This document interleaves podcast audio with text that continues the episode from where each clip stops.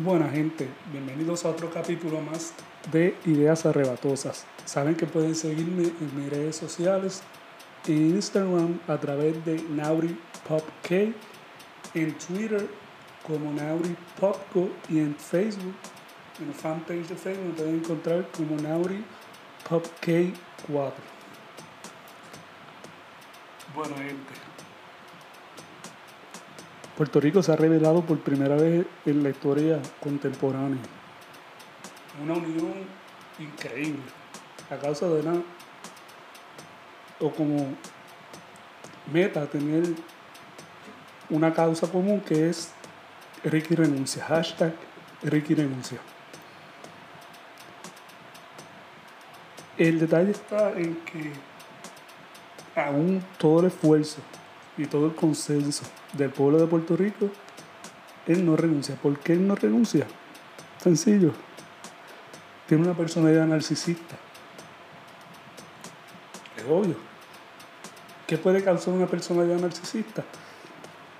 Que nació así, o sea, por la genética o por un factor ambiental o de crianza o de exposición. De verdad que yo nunca he examinado a Ricky, le he hecho un cariotipo, o sea que yo no puedo hablar de la genética, pero del ambiente tampoco puedo hablar, pero sí puedo opinar acerca de lo que conocemos de él a través de los medios de comunicación, como la mayoría de los puertorriqueños. Él se crió con unos privilegios excelentes, cualquier persona desearía tenerlos Partiendo de, un causante ambiental. ¿Cuáles podrían ser esos factores ambientales? Un temperamento extremadamente sensitivo desde el momento del nacer. Puede ser un exceso de admiración durante su crianza que nunca fue balanceado por críticas realísticas. Un exceso de, de méritos por buen comportamiento o que la persona durante su crianza haya recibido críticas, críticas, perdón, un exceso de críticas por su mal comportamiento, o sea, o críticas positivas o críticas negativas en exceso. Se puede ser por padres sobreprotectores, puede ocurrir por abusos emocionales durante la infancia, como también puede ser por aprender o copiar comportamientos manipulativos de los padres o de otras personas con las que se haya identificado o haya compartido. Entonces, yo no crié a Ricky, yo no estuve presente en su crianza, la mayoría de los puertorriqueños tampoco, pero hay un detalle muy importante y es el hecho de que parte de su infancia la vivió en Fortaleza o de su preadolescencia y adolescencia, en comparación con sus otros hermanos que ya eran más, más grandecitos, más adultos. Entonces, ¿cómo podemos identificar signos en el comportamiento de Ricardo Rosselló como narcisista, además de no querer renunciar a su, a su puesto político? Y es que la persona va a tener o va a reaccionar con sentimientos de rabia, vergüenza o humillación ante cualquier crítica. ¿Verdad? Yo no, bueno, lo mismo, no conocemos a Ricardo en, lo, en la intimidad, la expresión del chat, pero parece ser que él reacciona con un poquitito de rabia. Él no tiene una personalidad o no se percibe como una persona casquirrabia pero sí le da rabia ciertas críticas. Por eso es que entonces él critica de la misma manera como lo vimos en el chat. También se siente humillado. Puede sentirse humillado cuando se le hace ciertas críticas. Otro causante u otro signo, mejor dicho, es aprovecharse de otros para lograr sus propias metas. Claro, como todo político, se aprovechan de la vulnerabilidad de otras personas o de las necesidades o de los caprichos, las ambiciones de otras personas y lo utiliza a su favor para el narcisista entonces lograr su objetivo, que el objetivo siempre a quien le va a beneficiar es a él, porque el narcisista se preocupa por él nada más. Por eso, o sea, de ahí viene el término narcisista. Otro detalle es tener sentimiento excesivo de egocentrismo o de que el universo gira alrededor tuyo. Esto es una clave importante en la resistencia de Ricardo a abandonar su puesto político. Exagerar sus logros y talentos. Me imagino que cuando él iba con, cuando hacía campaña años atrás con lo de su carrera científica, que podía utilizar eso como para demostrar inteligencia o seguridad o que él es capaz de dirigir un país. Si es capaz de crear o, no crear, sino desarrollar procesos que resulten en el nacimiento de su madre, pues él habrá pensado, si la gente sabe o confían de que yo soy capaz de hacer eso a través de los, de los logros que yo autopromociono, pues coño, eso da un poder de convencimiento para que la gente piense que yo sí soy capaz o tengo la capacidad de gobernar un país, independientemente del apellido o de quién soy hijo. Estar preocupado con fantasías de éxito, poder, belleza, inteligencia o amor ideal. En el caso de Ricardo lo vemos alrededor de su capricho político. Tener expectativas irracionales de tratamiento favorable. Ahí está. Él se cree que como él es el hijo de Ricardo Rosselló, él tiene inmunidad, que con él pedir perdón a una iglesia o irle a abrazar el, el joven en Lares, ya, con eso es suficiente para limpiar su imagen y vamos a seguir hacia adelante. Tener expectativas irracionales de tratamiento favorable. Como el Rosselló no me va a pasar nada. Todo lo tengo a mi favor. A eso se refieren con ese punto. Claro, esto lo vemos en esta última semana, lo vemos muchísimo su comportamiento o su resistencia de dejar el cargo. Requerir atención o admiración constante es otro signo del, del trastorno de la personalidad narcisista. Menospreciar los sentimientos de otro y tener poca capacidad para sentir empatía. Hello, lo vemos ahí como se mofiaron de los muertos de ciencia forense que vinieran los, cuervos y se los comieran. Y rapidito dijo, vamos a pasar la página de esta noticia, como quien dice, vamos a buscar desviar la atención, porque esto de este escándalo de ciencia forense realmente nos va a costar mucho. Y ahí está eso, lo de menospreciar los sentimientos de otro, no importa la solidaridad o la compasión o la empatía, y no tener o tener poca capacidad para sentir empatía, como acabo de decir. Tener un interés obsesivo en sí mismo, sus caprichos, sus metas. El yo, yo, yo, yo quiero lograr esto, yo, yo, yo, yo. Y perseguir principalmente metas egoístas, claro, relacionado con el yo. Así que pudimos psicoanalizar el comportamiento detrás de la resistencia del gobernador o del señor Ricardo Rosselló para abandonar la silla de la gobernación de Puerto Rico. O sea, está todo en su crianza. Y, y también, un detalle muy importante, Puerto Rico lleva décadas cansado de la corrupción y de la injusticia social. Desgraciadamente, los arrestos recientes, especialmente el de la secretaria Keller, más el chat, encojonaron al pueblo de Puerto Rico por esos dos detalles, más la rabia de décadas de resentimiento, estalló en él. Porque yo imagino que su capricho infantil era ser gobernador para lograr la estadía, para traer la estadía. Pero todo lo cagó por su comportamiento el huracán María no tiene culpa de eso, pero también el manejo no lo hicieron eficiente. Por lo tanto, ya, acepta, ya. Me tengo que ir. O sea, vive la realidad. Aunque no te guste, vive la realidad.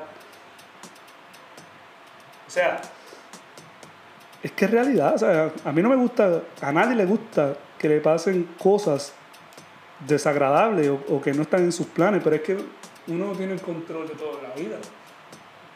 Ni de uno mismo, muchas veces. O sea que, caramba, si no tengo el control de las cosas y me están desfavoreciendo, acéptalo. Pero eso es parte de la personalidad narcisista, que no se da cuenta de las cosas. Por eso se considera una enfermedad, porque puede tener problemas laborales y familiares, o sea, interpersonales. Y ahí donde, por eso es que se clasifica como enfermedad. Tanto como el tratamiento, bueno, mientras más temprano en edad, el tratamiento puede ser más, más este, efectivo. Eso no significa que mientras más edad tenga el paciente, sea imposible este, curarse de la condición.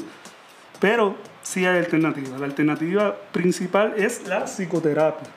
O sea, aquí no es, a diferencia de los trastornos del estado de ánimo o los, trastornos psicóticos o de ansiedad que se pueden manejar con fármacos y con psicoterapia, los trastornos de la personalidad en su mayoría, y, aquí estamos incluyendo el trastorno de la personalidad narcisista, es con psicoterapia. Se puede dar medicamentos para controlar ciertos síntomas de depresión o de ansiedad que pueda ser como consecuencia del trastorno de la personalidad de esta persona, pero mayormente un tratamiento psicoterapéutico. Por ejemplo, en el caso de Ricardo Rosselló, pues lo mejor sería darle terapia para tratar de entender la realidad, por ejemplo, de que tiene todo el mundo en su contra y que tiene que abandonar la gobernación, porque van a tener consecuencias no solamente personales o interfamiliares o interpersonales, sino también para el pueblo de Puerto Rico, o sea, para un pueblo entero. Estamos hablando de 3 millones de habitantes o 3.1, 2, porque la población ha bajado, o sea, que tenemos todo un pueblo encima. O sea que la presión es grande. Pero nada, eventualmente Ricardo Rosselló va a renunciar, ya la presión es demasiado, o sea, él se va a dar cuenta. Y esta gasnata que va a recibir, que lo va a llevar a la renuncia, quizás sea una buena experiencia para su vida que puede hacer introspección y conocerse y darse cuenta de la personalidad que lleva y entonces buscar ayuda tanto para este trastorno de la personalidad como quizás un trastorno del estado de ánimo o de ansiedad que pueda desarrollar a partir de este escándalo, este escándalo político. Y busca ayuda y normal y puede hacer su vida tranquilo. Pero esta ganata también puede ser la psicoterapia que él necesita. Y pa, se dio cuenta de su capricho y de su infantilismo y de su narcisismo. Y entonces caiga en tiempo y espacio y entonces nazca un nuevo Ricardo Rosselló, o un, Ricardo Rosselló más maduro, como todo, ¿sabes? Lo que a él le pasa, le está pasando, nos puede pasar a cualquiera de nosotros. El detalle es que es gobernador de Puerto Rico. Yo puedo tener la misma condición de él y quizás a las personas que le haga daño, que esto no es por número, sino porque una persona tiene igual de valor, al igual que millones de personas en conjunto. Pero, caramba, él, por ser gobernador, hirió a un pueblo entero. O sea, que está cabrón. Lo que le está pasando a él, lo que él está viviendo y lo que nosotros como puertorriqueños estamos viviendo. Pero eventualmente, aunque no lo ha demostrado, porque como religión, como institución, las religiones son corruptas también. Pues por eso él, fue a pedir perdón a la, iglesia pero se, nota que no fue un perdón legítimo, o sea que lo hizo por salir del paso. Pero a medida que pasa el tiempo, semanas, meses, años, él va a ser una persona genuina y eventualmente se va a rehabilitar en términos de su personalidad. Pero no deja de estar cabrón todo lo que estado pasando. O sea, esto está cabrón. La policía es una hija de la gran puta. Mil veces. Es una hija de la gran puta. Porque son los que están incitando ya a las 11 de la noche cerrar la, la marcha, cancelarle, que todo el mundo se vaya para sus casas, o sea, como burbujita, mandándolos a dormir.